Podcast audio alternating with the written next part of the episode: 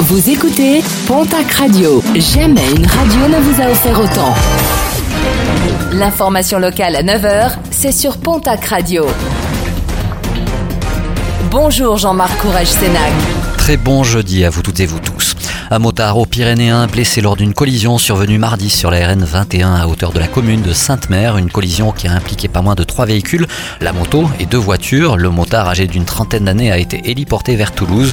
Une enquête a été ouverte pour déterminer les circonstances exactes de ce nouvel accident.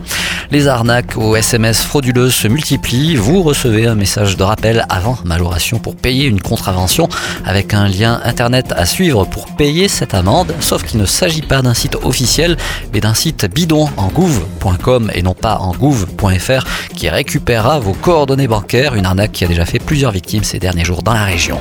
Requête rejetée, celle de l'association One Voice qui avait saisi le Conseil d'État sur la question des tirs d'effarouchement de l'ours dans les Pyrénées.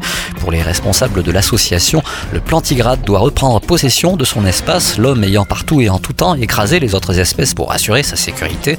Des arguments qui n'ont pas convaincu le Conseil d'État qui a refusé de suspendre l'arrêté autorisant ces tirs d'effarouchement. Une cinquantaine de personnes rassemblées hier devant l'inspection académique des Hautes-Pyrénées à L'occasion pour les organisations syndicales de s'opposer à la réforme de la voie professionnelle. Ils dénoncent notamment une marchandisation de l'école ainsi que la fermeture de plusieurs filières. L'émotion en Vallée des Gaves avec la disparition de Jean-Jacques Rossel, une figure de la médecine et du rugby.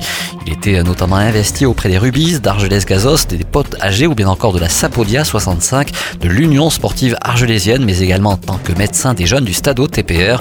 Les hommages se sont multipliés hier. Ces obsèques seront célébrées demain en l'église d'Argelès-Gazost.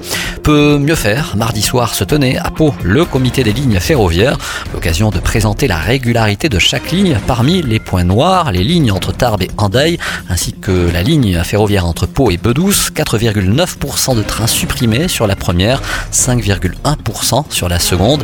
À noter une forte augmentation de la demande avec une hausse des passagers de 22% sur un an.